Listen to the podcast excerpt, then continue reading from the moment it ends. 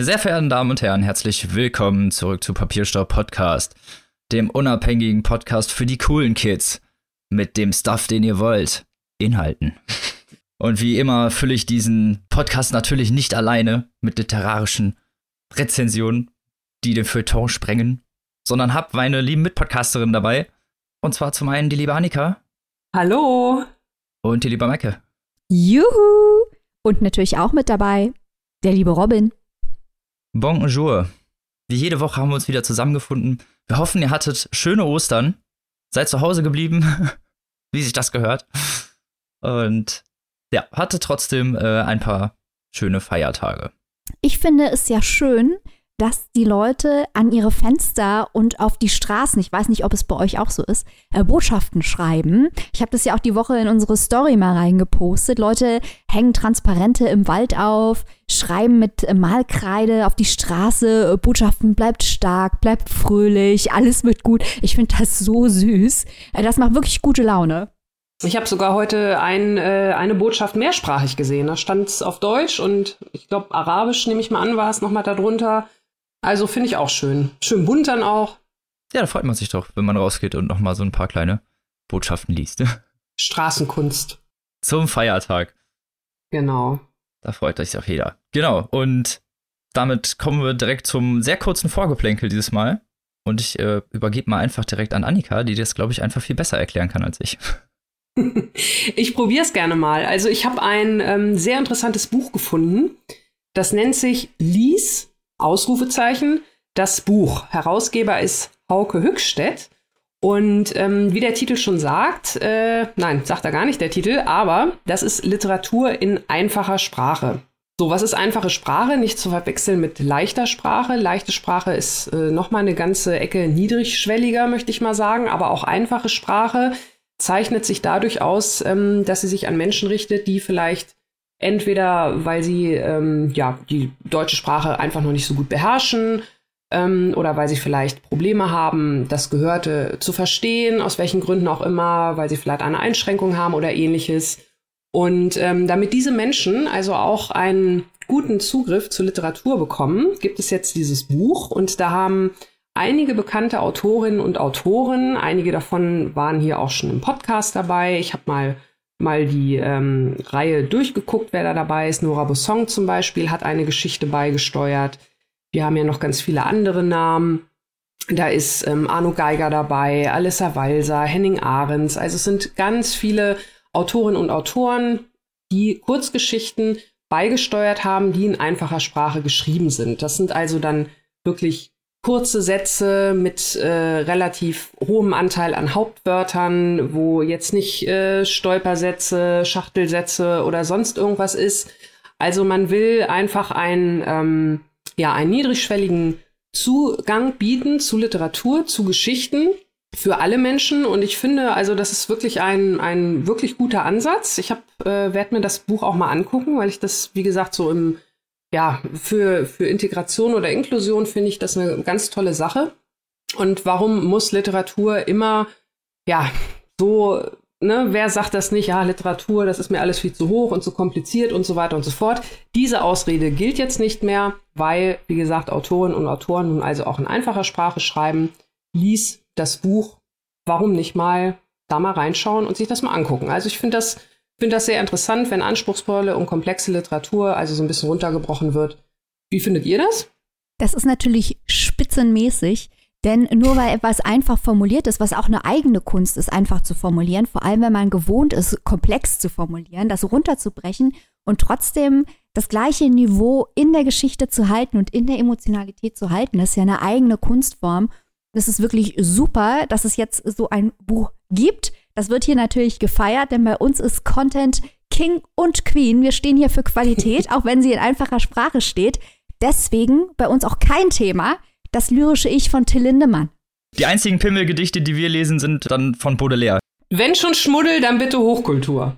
Hochkulturschmuddel. Ja, wir machen auch bald eine extra Folge zu Hochkulturschmuddel. Und wenn ihr jetzt denkt, das wäre ein Witz, dann seid ihr ganz schön schief gewickelt. Wir schrecken vor nichts zurück. Genau. Vor überhaupt nichts. Nein. Da wartet noch viel auf euch. Und ob ihr darauf gefasst seid, na, sehen wir dann. apropos Hochkultur, was hier da im Kontrast dazu wirklich Hochkultur ist, äh, ist das Werk, was jetzt die liebe Maike vorstellt. Surkamp, Buchpreis, wir sagen nicht mehr. Genau. Ähm, hier geht es jetzt um Marike Lukas Reinewelt mit Was man sät, gerade auf die Shortlist gekommen zum internationalen Bookerpreis, also wirklich hier Hochkultur-Bitches. Ähm, das ist ein ganz besonderes Buch, äh, hochgelobt in Holland. Ich bin auch froh, dass wir hier mal über ein Buch aus Holland sprechen. Ich glaube, das haben wir noch nie gemacht. Ich kenne mich da auch noch nicht so gut aus. Zeit, sich in niederländische Literatur einzuarbeiten.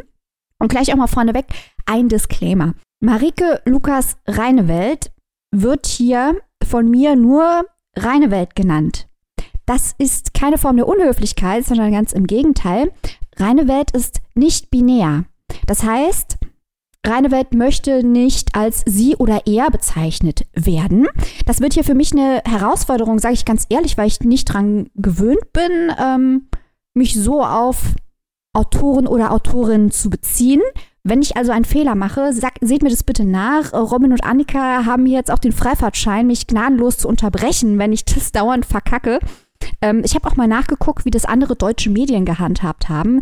Der Deutschlandfunk Kultur und Arte haben sich offenbar gedacht, äh, YOLO Superlol und haben sie einfach Autorin genannt, eiskalt die ganze Zeit, weil es schon recht schwierig und ungewohnt ist, bislang sich an andere Pronomen zu gewöhnen oder einfach immer reine Welt zu sagen. Aber wir versuchen das hier jetzt einfach mal aus Respekt vor der Entscheidung von reine Welt. Der Zweitname Lukas ist auch selbst gewählt. Das war ein imaginärer Freund von Reinewelt in ihrer Kindheit. So, Reinewelt ist 28 noch, hat nächste Woche Geburtstag am 20. Vielleicht wisst ihr, wer da noch Geburtstag hat. Wenn ja, macht ihr mir Angst, ist nämlich der Geburtstag von Adolf Hitler. Das wird hier gleich noch eine Rolle spielen. Ähm, Reinewelt ist aufgewachsen auf einer Farm in Holland und ist auch heute noch nebenbei als Farmerin tätig. Als Reinewelt jung war, ist ihr Bruder bei einem Unfall gestorben, was die ganze Familie erschüttert hat. Und das ist eine tief religiöse Familie, in der Reinewelt aufgewachsen ist. Ähm, und die Eltern können offenbar bis heute nicht richtig über diese Erfahrung sprechen.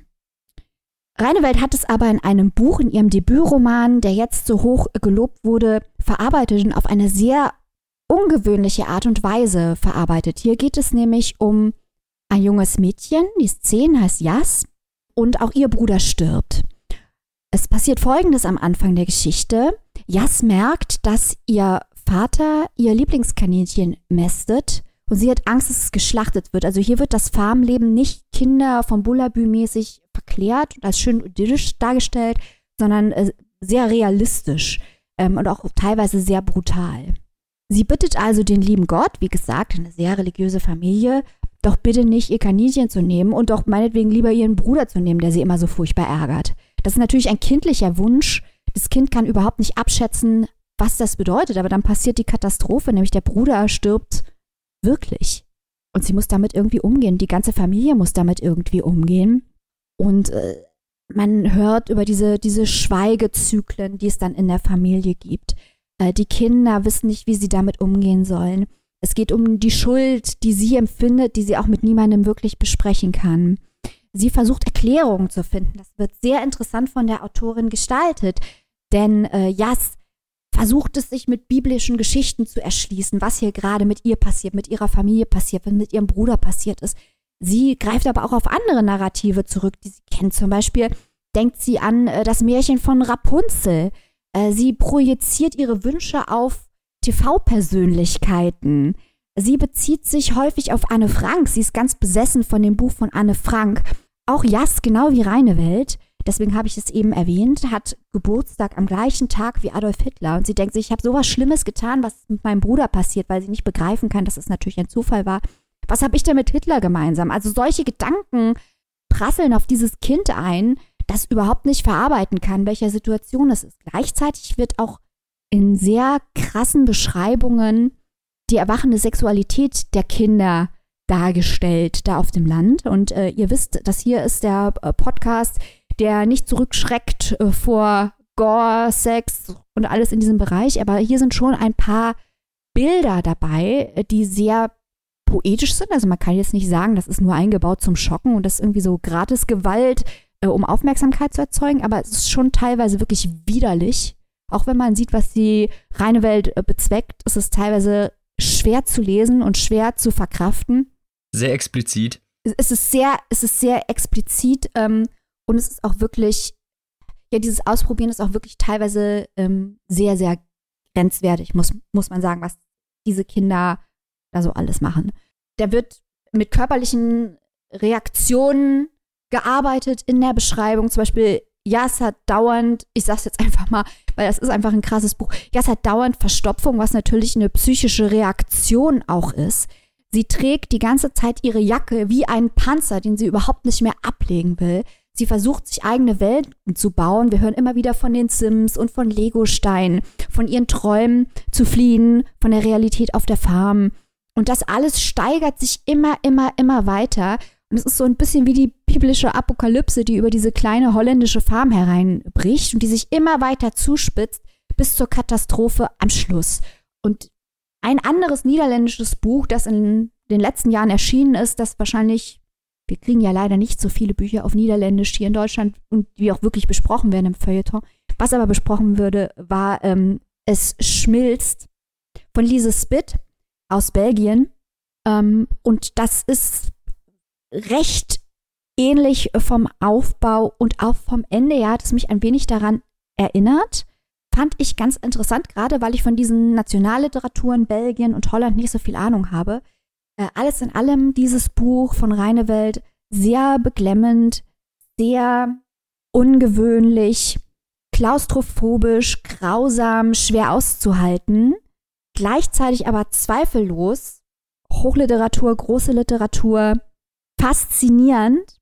Und es ist wirklich ein Buch, das was mit einem macht, wenn man es liest. Und das ist ja, was man eigentlich will. Also mir ist es lieber, ein Buch zu lesen, auf das ich reagiere, das was mit mir macht, was in mir auslöst, auch körperliche Reaktionen in mir auslöst, teilweise Ekel oder Erstaunen, ähm, natürlich auch was in meinem Kopf auslöst, mich nachdenken lässt, als Bücher, die mich kalt lassen. Aber ich muss schon sagen, dies ist ein Buch, das ist eine Herausforderung zu lesen, die sich aber auf jeden Fall lohnt. Junge Literatur aus Holland. Da sollten wir mal genauer drauf gucken, auch künftig. Robin, ich weiß, du hast es auch gelesen. Wie hast du denn auf dieses Buch reagiert?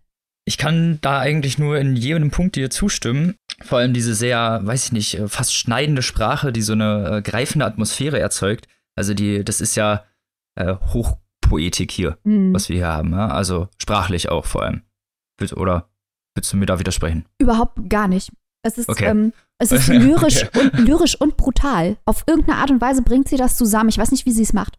G genau, und das ist, das ist unglaublich, ja, kreativ und ungewöhnlich, sag ich ganz ehrlich. Also diese, diese Art von, genau, expliziter Brutalität, gepaart auch teilweise mit sehr emotionalen Momenten und eingefangen auch äh, in so ambivalente Kontrastbilder, nenne ich es mal einfach, wo äh, Themen, die eigentlich überhaupt nicht oder solche ähm, emotionalen äh, Gegenkontraste, die eigentlich überhaupt nicht zusammenpassen, äh, poetisch noch zusammengeführt werden per Sprache.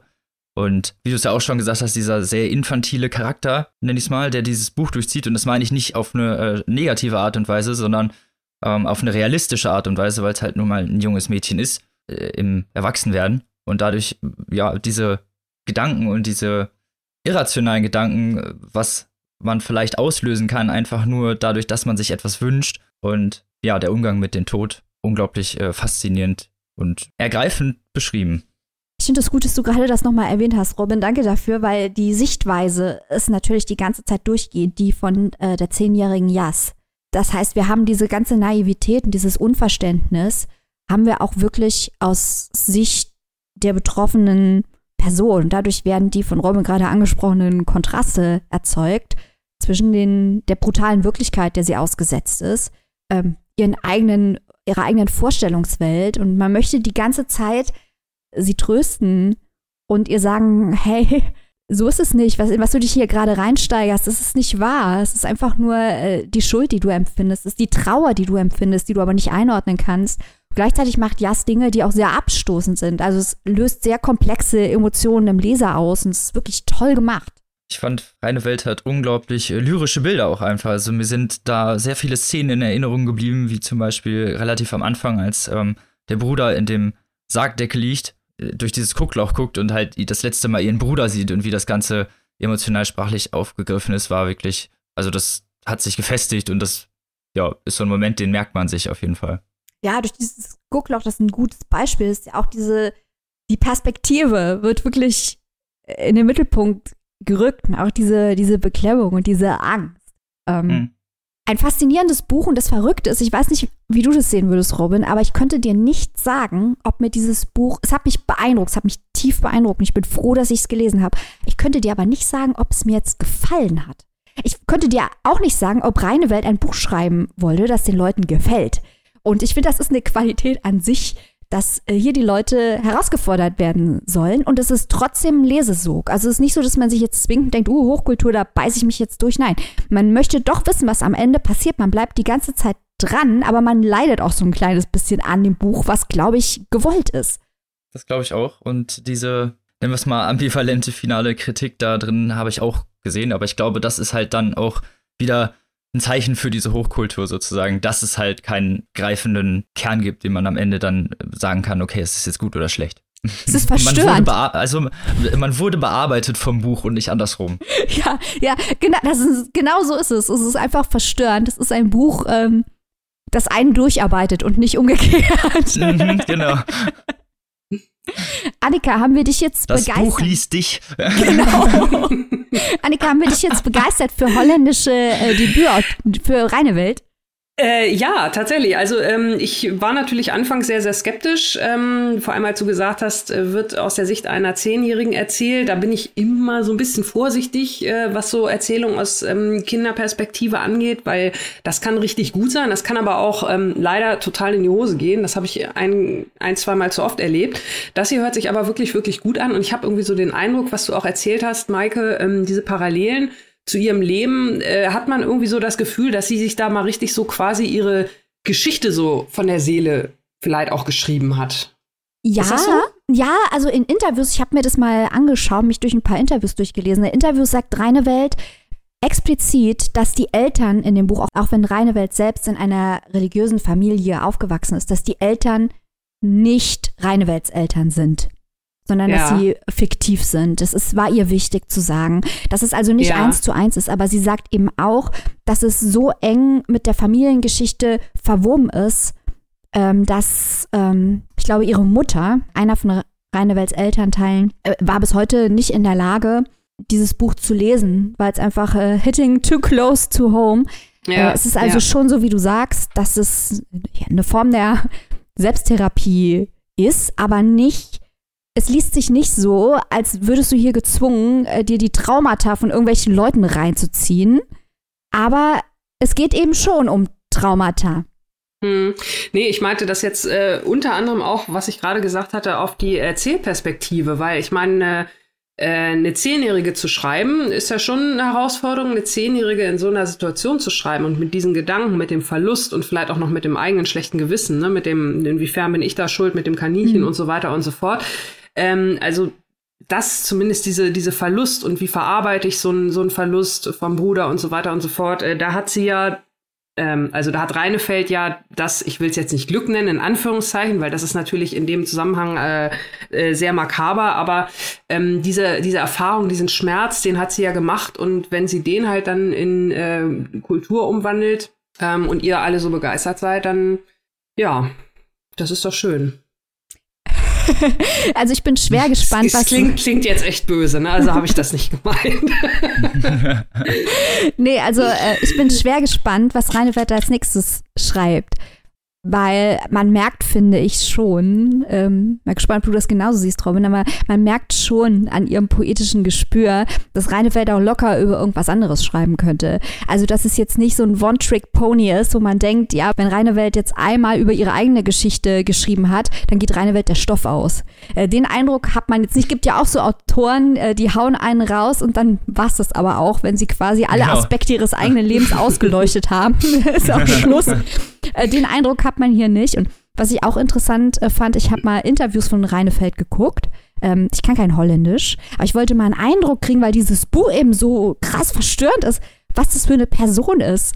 Und das ist so eine unfassbar sympathische Person.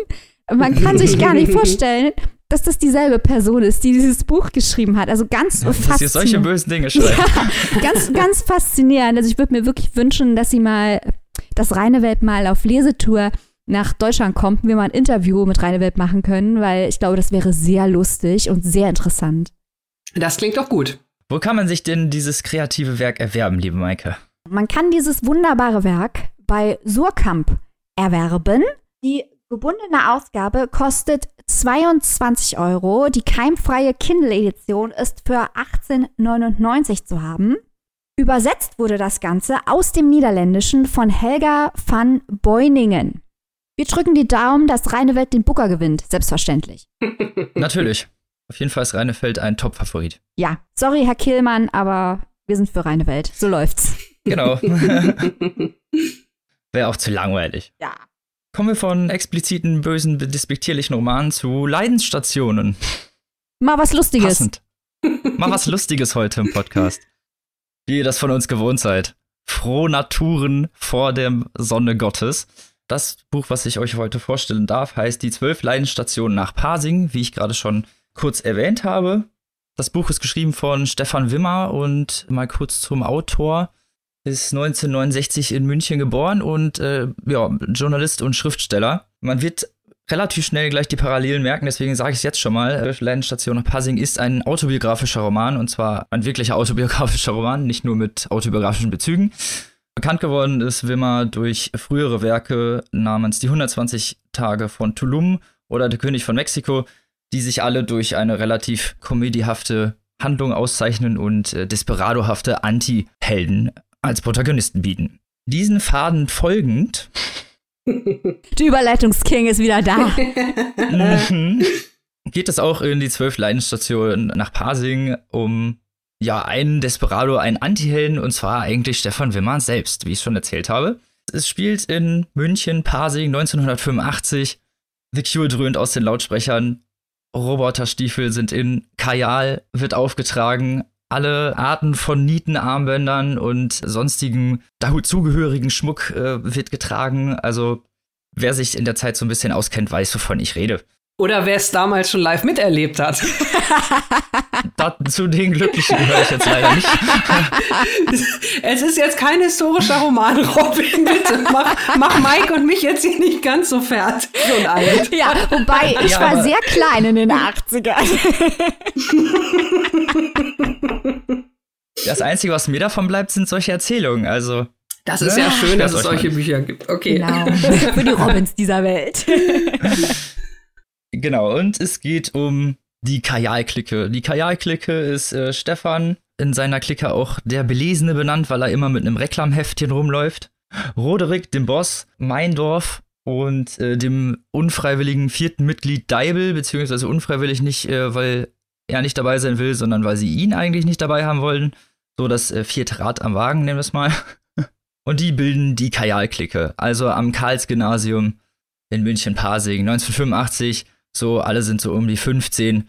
Zwischen Klausuren im Sommer, Bier trinken, Mädchen, cool sein und so weiter.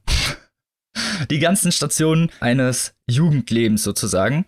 Die Kajaklecke ist dabei eigentlich immer auf der großen Suche nach dem PPP, so wie äh, ihre Englischlehrerinnen das immer ausdrücken und damit deren Eltern waren von dem großen bösen PPP und zwar Party, Petting und Punkmusik.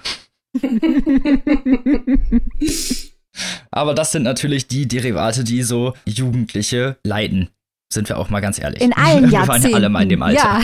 In allen Jahrzehnten, wollte ich gerade sagen. Das ist ja omnipräsent. Viel mehr kann ich über die Narrative eigentlich kaum erzählen, weil ich habe eigentlich schon alles gesagt. Es ist ein äh, ja, Erwachsenwerden in den Grenzen zwischen Eltern, die einem äh, sagen, man muss alle Hausaufgaben machen und gut in der Schule sein und gleichzeitig dem Drang, irgendwie frei zu sein und einfach rauszufinden, wer man ist. Dabei machen die natürlich äh, jeglichen Blödsinn einmal mit, den so ein aufregendes Jugendleben halt so mitbringt. Man geht dann irgendwo klauen, man äh, schwurft irgendwo auf Partys, man schleicht sich irgendwo ein, man trinkt Bier, man versucht irgendwie an krasseren Alkohol anzukommen. Und natürlich ganz wichtig, und als alleroberstes stehend das erste Mal Sex. uh. So, dann kommen wir nämlich, das ist nämlich, sagen wir mal ganz ehrlich, das ist der Kern des Buches eigentlich. Also eigentlich geht 60 Prozent des Buches darum, alle anderen haben ja schon Sex. Wer hat denn schon Sex? Und oh, ich bin so arm, weil ich habe ja noch nicht Sex. Das klingt leider genauso uninspiriert, wie es dann leider hinterher auch ausgeführt wurde. Die Charaktere entwickeln zwar theoretisch über die Zeit durchaus eine emotionale Präsenz und durch äh, bestimmte schriftstellerische Slapstick-Einlagen, nenne ich es mal, wird das Ganze auf jeden Fall aufgelockert und man fließt auf jeden Fall mit mit der Geschichte. Das Problem ist halt, dass die Thematik einfach irgendwie in ihren Kinderschuhen stecken bleibt. Das heißt, diese, diese ganzen Jugendthematiken und auch diese ganzen, klar, ambivalenten Fragen und auch diese ganzen Unsicherheiten und so, das wird alles gut manifestiert, aber alles halt irgendwie auch sehr einfältig und so wie man es halt damals auch als Jugendlicher schon gedacht hat. Also nicht mit dieser, nicht mit so einer reiferen, nachkontrollierten Überlegung sozusagen, wo dann vielleicht auch mal äh, emotional ein bisschen ja, mehr darauf geschaut wird, was denn vielleicht, äh, was denn einem vielleicht wirklich wichtig in der Zeit war, sondern wie es halt nun mal damals war, dass man sich halt wirklich eigentlich nur für Titten und Bier interessiert hat. Auch das hat sich heute, äh, zum Gegensatz zu heute, nicht groß geändert, oder? Hallo? ich frage die Jugend hier in diesem Podcast. Was soll das denn? Eben doch Till Lindemann gedisst und jetzt das.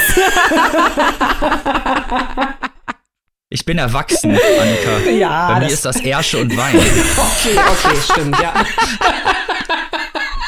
Gut, dass wir das geklärt haben. ja. Ähm, ich ich stelle jetzt einfach mal eine Frage, um diesen Podcast zu retten, ähm, um, um hier ein Niveau zu simulieren. Also ich war ja ganz begeistert, ähm, als ich gehört habe, dass du über dieses Buch sprichst, Robin. Ich liebe nämlich solche Bücher, wo es ums Erwachsenwerden und Musik geht. Vor allem, wenn es Punkrock ist. Auch ich hatte mal blaue Haare, das war in den 90ern.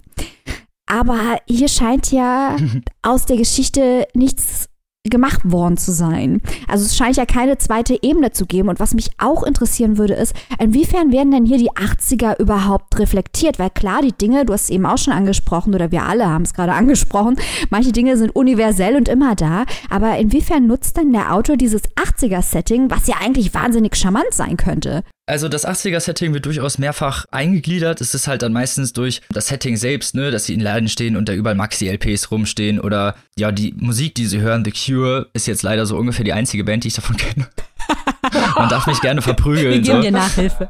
Natürlich äh, durch, durch modische äh, Accessoires, wie ich vorhin schon erzählt habe, Roboter, Roboterstiefel, Kajal um die Augen, also Sachen, die man heutzutage einfach nicht mehr macht oder ne, die jetzt nicht mehr gerade en vogue sind, nenn ich's mal. Aber also vielleicht fehlt mir da einfach der nostalgische Bezug, wirklich so diese ja, nostalgische Ebene, so dass ich sie als Außenstehender miterleben konnte, hatte ich leider nicht. Also für mich hat es oft eher den Eindruck, das war für Eingeweihte. Was denn wenigstens lustig? Es war an einigen Stellen durchaus lustig. Was ich halt leider noch nicht erwähnt habe und was natürlich ganz wichtig ist, ist die Sprache, die sehr, sehr, sehr gewöhnungsbedürftig ist, denn äh, etwa so 40, 50 Prozent der direkten Sprache sind hartes Bayerisch. Und zwar wirklich ausgeschriebenes Bayerisch. Und ich weiß ja nicht, wie es euch geht. Also ich bin ja in, in nördlicheren Gefilden groß geworden. Das heißt, mein, mein Dialekt be beschränkt sich auf sehr, sehr kleine Eigenheiten und deswegen ist, äh, ja, war es für mich teilweise schon sehr äh, anstrengend zu lesen, sag ich ganz ehrlich. Also ich musste viele Sätze öfter zweimal lesen oder nochmal drüber gucken, äh, was jetzt dann wirklich damit gemeint war. Mir, mir der Dialekt einfach nicht liegt oder ich den nicht im Gehör gefestigt habe. Hey, wir dissen hier aber keine ähm, Region mit geilen Dialekten, ne? Nur, dass das mal klar ist. Nein, nein, es geht ja nicht, es geht nicht darum.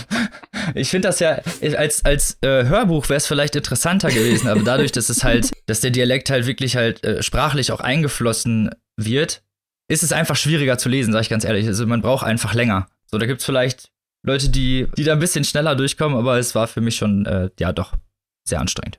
Ähm, ich habe auch noch eine Frage und auch eine Anmerkung. Ähm, und zwar, Mike hat ja vorhin schon gefragt, inwiefern die Zeit eine Rolle spielt. Du hast ja jetzt auch gerade schon gesagt, der Dialekt. Mich würde mal interessieren, ähm, inwiefern tatsächlich der Ort, dieser äh, Münchner Vorort, ähm, da eine Rolle spielt.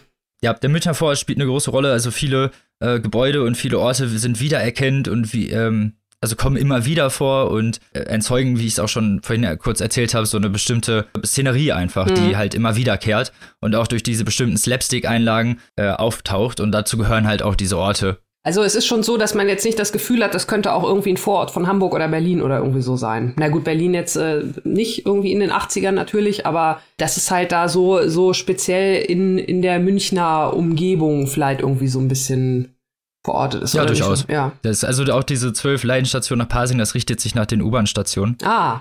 Von Pasing in die Innenstadt.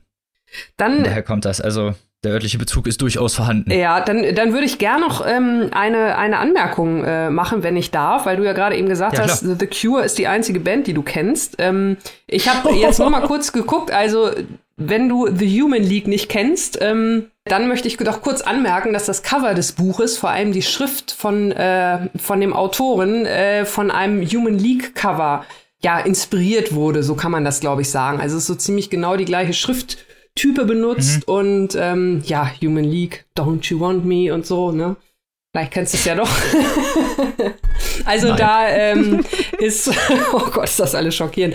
Ja, äh, nein, also da ist auf jeden Fall ähm, auch noch mal äh, der Bezug da. Und gibt es denn außer diesem schon sehr amüsanten Titelfoto denn noch andere Fotos im Buch von der Kajal-Clique? Weil jetzt möchte ich die natürlich auch gerne sehen. Leider nicht. Ja, Leider, leider nicht. Das hätte mich, äh, das hätte mich auch sehr gefreut. Also es ist hier leider so ein Fall von interessante Idee, leider nicht gut umgesetzt.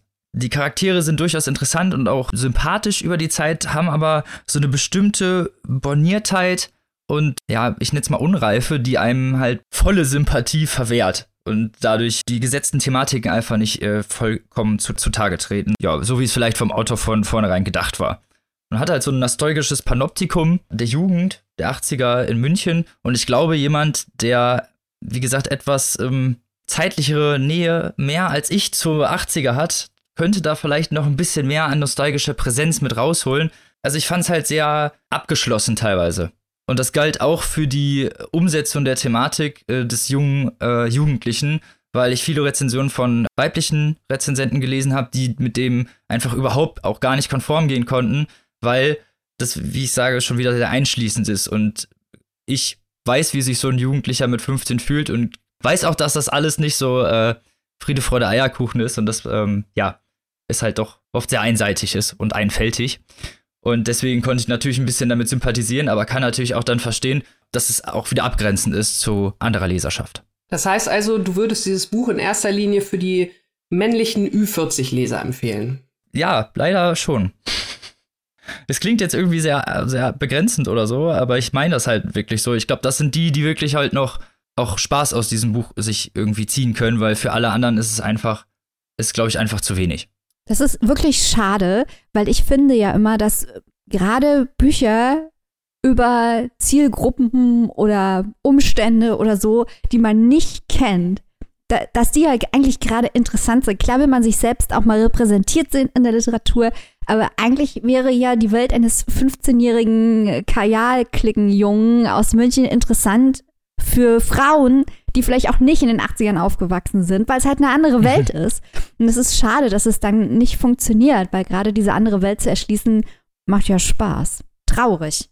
Eben, genau, das ist leider schade. Und dadurch, äh, ja, also man könnte es ja theoretisch fast als Bildungsroman bezeichnen, aber es ist halt genau das nur theoretisch, weil dafür fehlt halt dann einfach die thematische Fulminanz, um das Ganze dementsprechend auch so äh, bezeichnen zu können. Fehlt die Bildung. Genau. Wenn man so böse sagen will, ja. Leute mit Bezug zu 80er vielleicht ja, andere lesen vielleicht lieber Probe und guck mal. Die Möglichkeit besteht ja. Ähm, ja, und Genau. wer eine Zeitreise in die 80er mit äh, Stefan Wimmer unternehmen will, der kann die zwölf Leidensstationen wo erwerben? Die kann man erwerben beim Verlag Heine Hardcore im gebundenen Buch für 18 Euro und in der keimfreien E-Book-Variante für 13,99 Euro. Dann feiern wir aber trotzdem noch mal kurz Heine Hardcore, weil Heine Hardcore gerne mal das Nischige nach vorne stellt. Das Nischige, Mhm. was wir ja auch lieben. Auch wenn wir dieses Buch jetzt vielleicht nicht so doll lieben, äh, finde ich es trotzdem gut, dass äh, Heine Hardcore immer mit den äh, nischigen äh, Sachen um die Ecke kommt, die wir uns auch gerne anschauen. Genau. Weiter so. Lieber, lieber mal was versuchen, als immer dasselbe zu machen und dann einfach aber auch nicht weiterzukommen und auch nichts Kreatives zu schaffen. Und Genau. noch ein extra Sternchen fürs Cover. Das ist echt cool. Genau. Von München-Pasing kommen wir in den Berliner Speckgürtel Und zwar mit Annikas Buch. Genau. Ich habe euch heute Kurt mitgebracht, den neuen, noch halbwegs neuen Roman von Sarah Kuttner. Der ist äh, zwar schon im vergangenen Jahr erschienen, im März, aber den gibt es jetzt auch ganz neu in der Taschenbuchausgabe. Und weil das wirklich ein tolles Buch ist, habe ich mir gedacht oder haben wir uns gedacht, stellen wir euch das heute hier einmal vor. Ja, Sarah Kuttner würde ich jetzt mal behaupten, ist äh, den meisten sicherlich bekannt, vielleicht nicht in erster Linie als Autorin, obwohl Kurt jetzt auch schon ihr dritter Roman ist. Ähm, Sarah Kuttner ist natürlich in erster Linie bekannt geworden ähm, als Moderatorin von Viva oder auf Viva und MTV lange Zeit und danach hat sie auch andere Talkshows noch moderiert. Sie macht seit gut drei Jahren einen äh, Podcast mit dem Journalisten Stefan Niggemeier zusammen. Der nennt sich das kleine Fernsehballett. Wenn wir schon mal einen anderen Podcast erwähnen, dann soll es doch gerne der sein, weil der ein anderes Medium äh, beinhaltet. Da geht es um Fernsehserien. Und ja, wie gesagt, nebenbei kann man fast schon sagen, schreibt diese vielbeschäftigte Frau also auch noch Bücher. So, und Kurt ist ein Name, logisch. Ähm, und in dem Roman sind auch gleich zwei Kurz. Es geht um Lena. Lena ist die Hauptprotagonistin des Buches. Also es wird aus Lenas Sicht erzählt. Lena ist eine junge Frau, so Mitte 20, Mitte Ende 20 würde ich jetzt mal sagen. Und ähm, Lena ist mit ihrem Lebensgefährten, mit ihrem Partner Kurt von Berlin nach Brandenburg gezogen, also in den Berliner Speckgürtel. Die City ist sozusagen immer noch gut zu erreichen, aber das Ganze ist jetzt natürlich schon ein bisschen ländlicher. Also eigenes Haus mit großem Garten, da muss renoviert werden, da muss geheimwerkert werden, da muss gegärtnert werden. Also damit geht das Ganze los. Lena und Kurt sind also von Berlin nach Brandenburg gezogen. Und wieso das Ganze? Der Grund dafür ist der kleine Kurt. Also der große Kurt ist der Partner halt von Lena und der kleine Kurt ist sein Sohn aus erster Ehe. Der ist nämlich mit seiner Mutter, also mit der Ex von dem großen Kurt, auch nach Brandenburg gezogen. Und damit der große Kurt in der Nähe seines Sohnes ist, weil er sich das Sorgerecht teilt, sind halt Lena und Kurt auch in Brandenburg gelandet. So, die Konstellation ist also für mich, ich fand es schon mal ziemlich ungewöhnlich. Ähm, wir bekommen also eine Geschichte hier erzählt. Wir lernen erstmal das Paar und, und den äh, kleinen Sohn kennen, wie die zu dritt miteinander umgehen, wie die miteinander leben. Lena ist halt die sogenannte Neue in der Familie irgendwie so ein bisschen. Sie ist halt nicht richtig Stiefmutter, weil sie und Kurt sind ja nicht verheiratet. Aber sie ist natürlich schon mehr als, als nur irgendwie eine, eine Freundin oder so, weil sie lebt ja jetzt auch mit, mit dem großen Kurt zusammen und der kleine Kurt ist dann ja sozusagen auch so ein bisschen sowas wie ja, ihr Stiefkind in Spee, wie will man das nennen? Und diese Perspektive fand ich schon mal sehr interessant. Und ähm, Sarah Kuttner erzählt das also wirklich ganz, ganz toll auf den ersten Seiten, stellt diese Familie vor, stellt die verschiedenen Konstellationen vor. Sie stellt das Paar Lena und Kurt vor, wie die beiden miteinander umgehen. Sie stellt ähm, den Kurt mit seinem Sohn vor, wie sie miteinander umgehen. Sie stellt die drei miteinander vor und es ist wirklich alles schön zu lesen, weil das sind irgendwie so, so wirklich reale Figuren. Das wirkt alles echt und authentisch. Das macht Spaß, denen zuzuhören. Und die sind auch alle total sympathisch. Also auch da wieder, das ist jetzt gar nicht, ich brauche das gar nicht unbedingt, dass alle Figuren so sympathisch sind. Aber in dem Buch konnten die mich also alle drei ganz, ganz schnell einnehmen. Und auch die Jana, die Ex-Frau von dem großen Kurt, ist nicht äh, so ein klischee-mäßige Ex-Frau. Die hat zwar schon ihre Macken, ne? Also ich meine, Gut, wer hat die nicht? Und irgendeinen Grund wird es ja auch haben, warum die Beziehung gescheitert ist. Aber trotzdem hat sie zu ihrem Ex-Mann und auch zu dessen neuer Partnerin und natürlich sowieso zu dem Sohn eine gute Beziehung. Also das ist wirklich alles nett und schön. Und dann passiert also das Unglück. Und ich muss das jetzt an dieser Stelle erwähnen, weil es ist kein Spoiler für mich in dem eigentlichen Sinne, sondern es ist eigentlich die Grundthematik dieses Buches. Und zwar der kleine Kurt stirbt durch einen Unfall. Das passiert auch, ja, jetzt relativ früh im Buch, ich glaube so knapp, knapp nach einem Viertel oder nach einem Drittel. Und äh, das verändert natürlich alles. Und diese relativ außergewöhnliche Erzählperspektive von dieser Lena, die wie gesagt als neue Patchwork-Mutti in diese Familie kommt, die kriegt nochmal so einen ganz neuen Spin, weil der kleine Kurt ist tot. Das heißt, ihr Partner hat den Sohn verloren und sie muss jetzt halt auch irgendwie mit dieser Trauer umgehen. Sie will natürlich ihren Partner trösten. Sie hat selber diesen Verlust von Kurt und von ihrer, ihrer Beziehung, die ja gerade auch anfing, inniger zu werden, dadurch, dass sie ja zumindest ähm, die halbe Zeit dann auch immer zusammen gelebt haben wie eine Familie. Wie Sarah Kuttner das, das erzählt, diese Gedanken, die sie da überhaupt aufmacht. Also ich meine, mit so einem, das ist ja eine Thematik, mit der man sich jetzt nicht unbedingt häufig beschäftigt, weil es ja äh, zum einen natürlich sehr, sehr traurig ist, zum anderen aber auch eine ganz besondere Familienkonstellation ist. Ich fand das wirklich sehr, sehr schön erzählt, wie sie mit der, mit der Trauer umgeht, wie sie ihre eigene Rolle wiederfindet, wie sie sich in der Paarkonstellation wiederfindet. Da waren sehr, sehr viele bewegende und kluge Szenen und Gedanken dabei, die also dafür, dazu geführt haben, dass dieses Buch trotz seiner Traurigkeit und trotz seiner Melancholie, das will ich überhaupt nicht in Abrede stellen, das Buch auch sehr, selbst sehr, sehr tröstlich ist. Also ich könnte mir durchaus vorstellen, dass Menschen, die einen Verlust zu beklagen haben, so ein Buch vielleicht tatsächlich, sicherlich nicht im ersten Moment, um Gottes Willen, aber vielleicht, wenn man so ein bisschen was verarbeitet hat, irgendwie tröstlich helfen könnte, weil es ist wirklich, ja, sehr ähm, anrührend und bewegend, aber auch gut geschrieben, ohne, ohne unnötige Dramatik, ohne unnötigen Kitsch feinfühlig und wirklich sehr gut beobachtet. Also ich muss wirklich sagen, ich habe großen, großen Respekt für die, vor diesem Buch, weil es ist, ähm, das Thema an sich ist schwer und gerade diese besondere Perspektive, die diese junge Frau da reinbringt, also das fand ich wirklich sehr, sehr toll umgesetzt und ähm, ja, wie ich schon gesagt habe, es, es klingt alles wirklich sehr echt und authentisch, wirklichkeitsnah. Und zwar, zwar gibt es ja äh, gewisse Parallelen zwischen den beiden Büchern, über die wir heute gesprochen haben. Also mhm. das Buch von Reinewald, ja. was man sieht, äh, und hier Kurt. Und zwar äh, geht es um Kinder, die sterben, was ja immer als, also es ist immer tragisch, wenn jemand stirbt, aber wenn ein Kind stirbt, erfindet man das ja immer als noch ungerechter, noch tragischer, noch falscher. Bei mhm. Büchern sterben Kinder nun haben wir hier ganz unterschiedliche Perspektiven mit deiner Hauptfigur, die ja schon erwachsen ist, meine Hauptfigur, die ein Kind ist. Aber ich habe das Gefühl, eine große Parallele zwischen meinen Büchern ist das Thema der Isolation.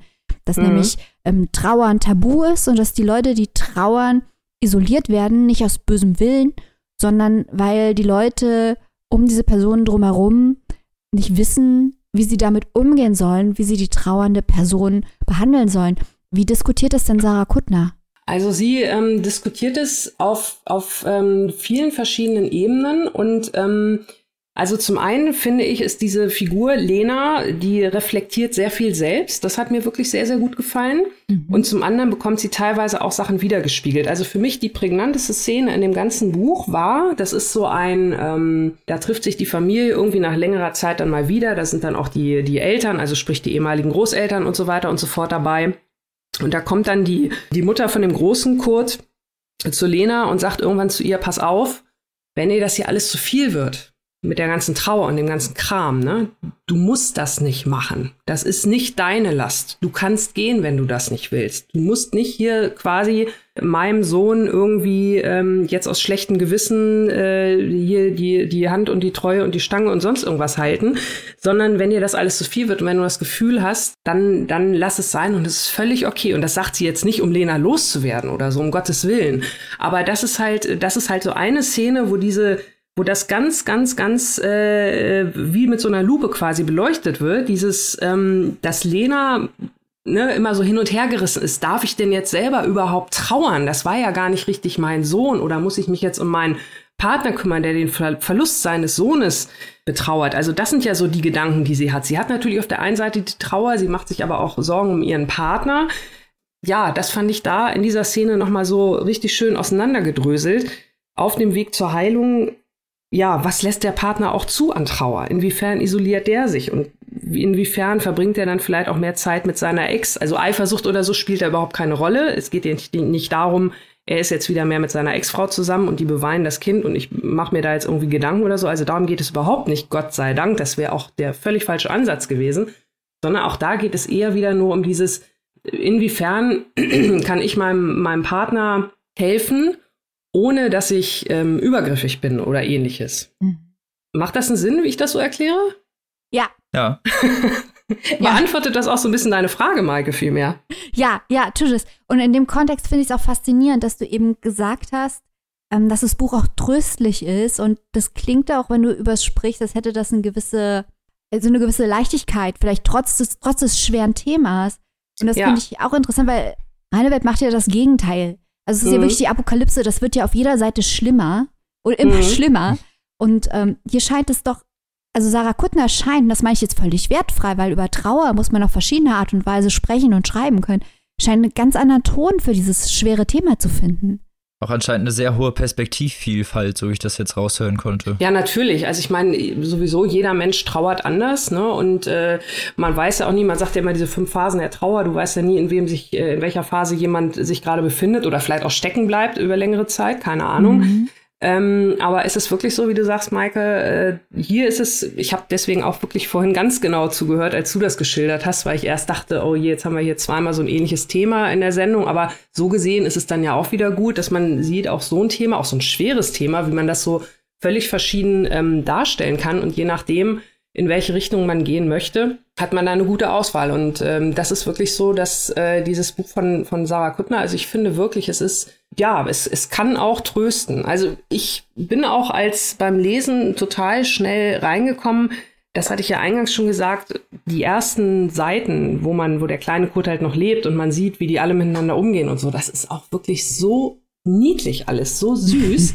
und das ist wirklich keine, keine Beschreibung, der ich so um mich werfe jeden Tag. Aber das ist also der kleine Kurt, der hat auch quasi mein Herz im Sturm erobert. Und ähm, auch wie die drei miteinander umgehen, das ist wirklich alles ganz, ganz, ganz goldig. Und äh, das macht halt dieses Drama, auch wenn man es liest, nimmt es dann schon einen mit. Ne? Also ich war auch, obwohl ich wusste, was passiert, äh, ich habe die ganze Zeit nur gedacht, oh nein, oh nein, wann passiert's denn jetzt und so. Aber Sarah Kuttner fängt einen auf und bringt es dann auch, ja, irgendwie tröstlich, tröstend zu Ende. Also hat mich sehr beeindruckt, muss ich sagen. Wirklich, wirklich. Aber deine, ähm, also Sarah Kuttner hat halt den Vorteil, beziehungsweise, was heißt Vorteil? Sie, hat eine ganz, sie erzählt eine komplett andere Geschichte als reine Welt.